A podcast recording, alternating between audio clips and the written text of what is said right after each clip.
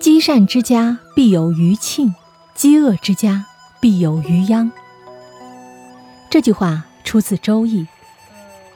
人在做，天在看，积德行善，福报自来。